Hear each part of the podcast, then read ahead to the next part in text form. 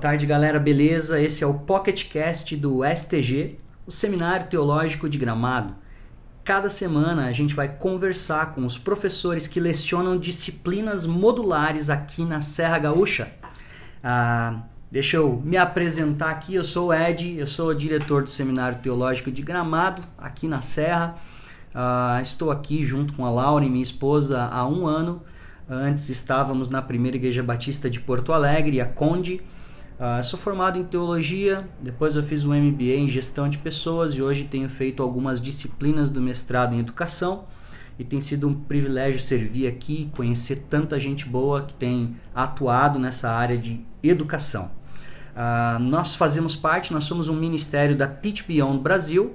A Teach Beyond Brasil trabalha com educação cristã transformadora e ela atua em diversas áreas, não só aqui no sul do Brasil, mas em outras partes também. Aqui no sul, a gente tem especialmente quatro ministérios. O primeiro ministério é a nossa Casa de Retiros, a Casa da Paz. Então, sua igreja pode nos procurar, pode conhecer um pouco mais e alugar o espaço para os seu, seus encontros. Nós também temos o Projeto Águia, que é um, um trabalho de contraturno escolar com crianças em vulnerabilidade social aqui na Serra Gaúcha, escolas de ensino fundamental.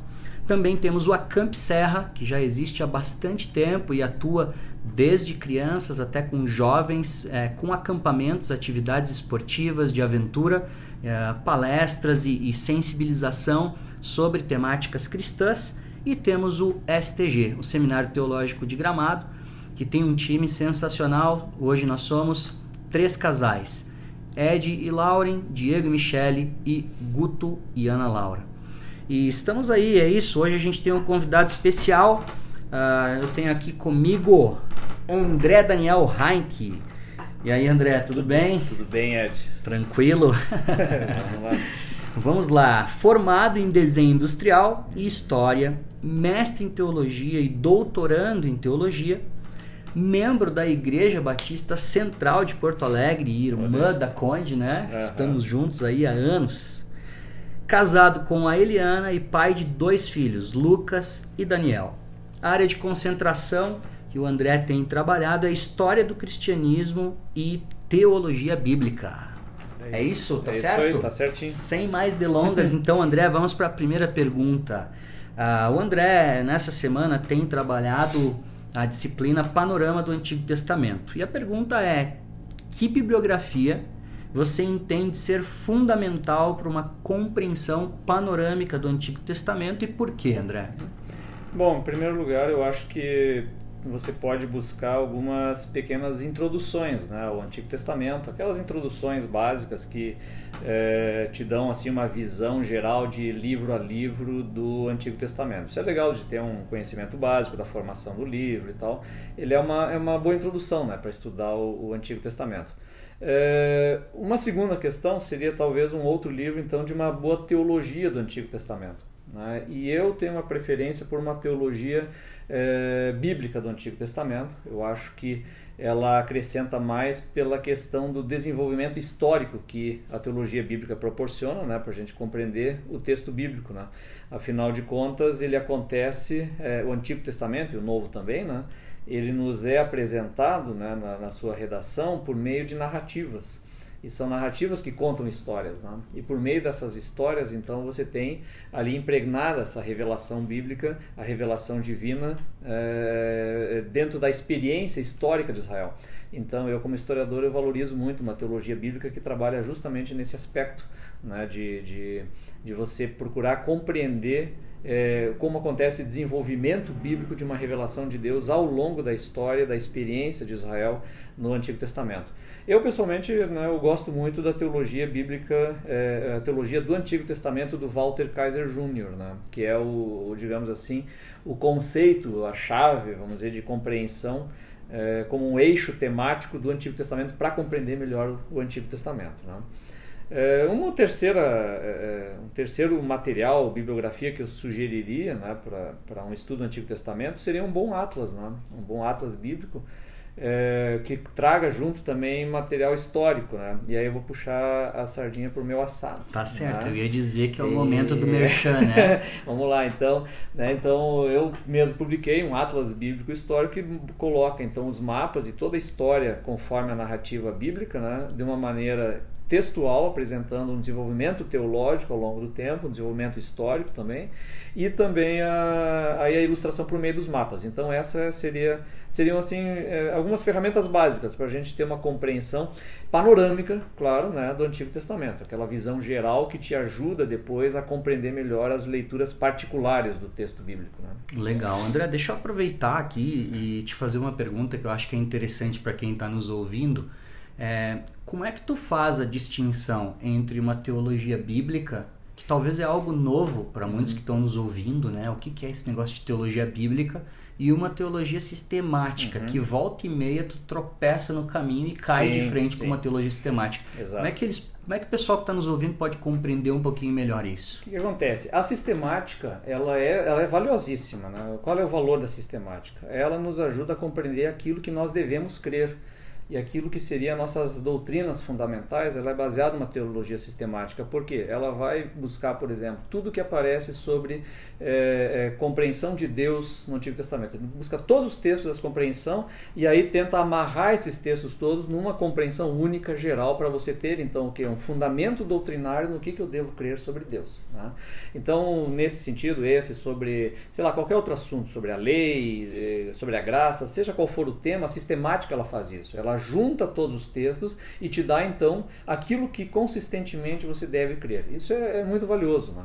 Só que a teologia bíblica, o que, que ela faz? Como ela faz uma inserção histórica disso, ou seja, como acontece esse desenvolvimento histórico dessa teologia, então ela evita o que a gente chama na história, né, que é o grande pecado da historiografia, seria o anacronismo. Ou seja, você aplicar para um determinado personagem de determinado momento histórico um pensamento e uma ação que corresponde a outro período histórico. Então é, é, você avalia mal esse personagem a partir e às vezes lê mal um texto bíblico se você aplica, é, sendo bem prático, se você aplica na cabeça de Abraão um pensamento que seria típico da época de Davi. Certo. Não é assim. Então, por exemplo, você, a teologia bíblica vai se perguntar: será que Abraão era um monoteísta? Essa é a questão. Uhum. Ele acreditava que existia só um Deus ou ele seguiu o Deus que chamou ele do meio de um monte de deuses em, na Mesopotâmia para seguir e, e, atrás de uma promessa que naquele momento era o quê? Um grande povo, uma bênção e bênção a todos os povos da terra. Não tem um conteúdo monoteísta, não tem uma ideia ali Sim. de que só há um Deus. É apenas ele está seguindo essa divindade que o chamou. Né? Então, é, mesmo Moisés, você vai se perguntar, ele era de fato monoteísta ou está dizendo você só devem adorar Yahvé e nenhum outro desses que já existem? Então a teologia bíblica nos ajuda a fazer essas diferenciações e não cometer depois erros na própria leitura do texto bíblico. Né? Por exemplo, é, você encontra lá o Jefté. Né? O Jefté ele faz um, um voto de sacrifício da primeira pessoa que sair da casa dele. Se o camarada pega uma, um, se fixa muito numa teologia sistemática, ele pode ficar meio confuso. Não, mas a Bíblia proíbe o sacrifício humano, ela, é, ela não aceita isso, Deus não permite nada disso. Então, às vezes o camarada pode pegar e tentar interpretar, veja bem, o Jefté não estava querendo um sacrifício, na verdade ele dedicou a filha dele a ficar trabalhando no tabernáculo como uma virgem cultual, sei lá o quê. E isso não tem cabimento, na verdade o texto bíblico está dizendo sim, ele sacrificou a filha dele. O teólogo bíblico não tem muita dificuldade com isso, porque ele não vai colocar na cabeça do Jefté a teologia sistemática de uma Bíblia inteira. Ele tem, vai... tem um respeito pela progressão da revelação bíblica. Né? Exato. Talvez o Jefté até soubesse que não podia, mas ele fez porque ele estava impregnado de pensamento cananeu. Então é, é, há um respeito histórico maior e, na minha opinião, ele há um respeito pelo próprio texto bíblico. Então é, eu gosto dessa versão porque se o texto bíblico me diz que determinado personagem fez tal coisa, eu tenho mais tendência a acreditar nisso, porque eu não estou preocupado de pegar e aplicar nesse camarada uma ortodoxia que só vai acontecer muito mais tarde. Entendi, não, perfeito. André, voltando para a questão do, do, panorama do Antigo uhum. Testamento, então, que foi a nossa primeira pergunta, eu vou para a segunda pergunta aqui, objetiva, que é como é que você estruturou, como é que você pensou essa disciplina, Panorama do Antigo Testamento, em termos de uma ordem lógica, cronológica, uhum. se é que eu posso usar essa terminologia. Então o que, que acontece? É, eu muitos anos dei escola dominical e tal, e na verdade esse curso ele surge de escola dominical de igreja. Né? Claro que depois ele foi ganhando o, o, o acréscimo, vamos dizer assim, a estruturação mais teológica para uma graduação. Né? Mas uh, ele surge lá. E ele surgiu de uma percepção seguinte, que as pessoas têm dificuldade de situar, principalmente os profetas, dentro da história bíblica. Então, por quê? Porque a Bíblia não está em ordem cronológica, né? o Antigo Testamento principalmente. Então você tem uma certa cronologia nos livros históricos ali, mas depois, quando entra profetas e tal, você não tem. Você tem uma, uma divisão até simplória, né? Primeiro os profetas grandões, que escreveram mais, e depois os profetas pequenininhos, que escreveram pouco. Essa é a, é a vamos dizer, a, a, designação técnica, né? que é bem besta, na verdade, né? O que eu vou dizer? É, não se preocupe, não estou falando mal da Bíblia, estou falando de quem organizou isso assim. Porque os judeus organizaram de jeito diferente, né? Eles têm outra organização. Então, a, a então o que acontece? Eu percebi essa dificuldade. Então eu, ao invés de estudar livro a livro, né, eu me propus fazer o seguinte: vamos estudar uma história de Israel, uma história da revelação, como ela vai se desenrolando. Né? Então eu vou acompanhando o povo de Israel na sua experiência com Deus, de caminhar com Deus, o que, que vai acontecendo, e aí nesse processo eu vou inserindo os profetas e tal. Né? Então isso nos ajuda, por exemplo, a entender melhor os contextos. E aí a gente de repente percebe que quatro grandes profetas, né? Isaías, Miqueias no sul e Oséias e Amós no norte, eles acontecem praticamente nos mesmos 40, 30, 40, 50 anos. Dentro do mesmo, mesmo contexto, mesmo período, no mesmo período histórico. Então a gente vai estudando dessa maneira, de uma maneira cronológica e seguindo daí sim uma, uma linha teológica, né? vamos dizer, um eixo temático que é seguindo a teologia do Walter Kaiser Jr., que é o da promessa de Deus. Né? a partir da queda do homem e depois é, a resposta de Deus é uma grande promessa que Deus vai trazer uma solução para esse problema do pecado. E essa promessa começa lá em Abraão, né? quando Deus diz para ele: Olha, sai da tua terra, eu vou fazer de você um grande povo, este povo vai ser é, abençoado e você vai ser abençoado, e vocês trarão uma bênção para todos os povos da terra. Então, essa é a grande promessa, né? que de alguma maneira Deus abençoaria por meio de Israel todos os povos da terra. E o Antigo Testamento, então, ele vai agregando ao redor desse eixo principal, ele vai agregando várias outras coisas. A lei, uma monarquia, um rei, toda a história acontece ao redor, mas sempre com essa, essa promessa que vai se desenrolando. Né? Quer dizer, o que mais, é, como é que Deus vai cumprir essa promessa? Ah, de repente vai ter um profeta, ah, vai ter um Messias, ah, vai ter um sacerdote verdadeiro, vai ter um pastor que é bondoso. Então tem N figuras né, metafóricas que vão circular para explicar como é que Deus vai abençoar todos os povos da terra. Né? E aí vem só o spoiler do Novo Testamento. A gente descobre que todos esses personagens, todas essas metáforas se referem apenas a uma única pessoa, Jesus Cristo. Nossa, show de bola, André. André, muito obrigado pela, pela tua presença aqui no seminário essa semana. Eu espero que a tua disciplina continue correndo bem, que seja muito bom o teu tempo junto com os alunos. E uh, qual é mesmo a próxima disciplina que você vai lecionar aqui no segundo semestre? Semestre é Teologia Bíblica do Novo Testamento, então vamos ver os livros Sinóticos. Sinóticos, muito show, obrigado. Show de Sinóticos. É então tá bom, a gente já está na expectativa, já estamos te esperando. Mas antes de ir embora, fala do teu livro. Eu sei que teve o lançamento de um livro aí, se não me engano, ano passado. Isso, ano passado eu lancei pela Thomas Nelson o livro Os Outros da Bíblia, que é um livro em que eu faço uma análise é, histórica e também uma análise da religião dos povos, né, e da fé e da cultura dos povos que aparecem na Bíblia ao redor de Israel. Né? Então eu trabalho ali com os mesopotâmicos, os egípcios, os cananeus, é, os persas, gregos e romanos, e aí tento compreender como eles pensavam religião, fé, divindades, como isso se intera é, relaciona com a revelação bíblica de Israel.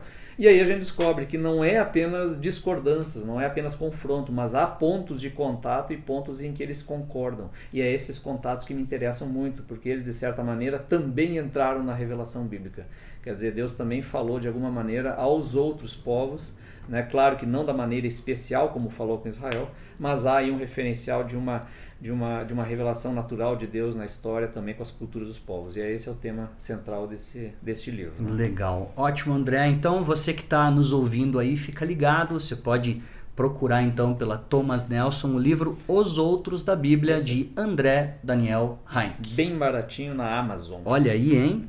Então, a gente está terminando aqui o nosso Pocket Cast do STG.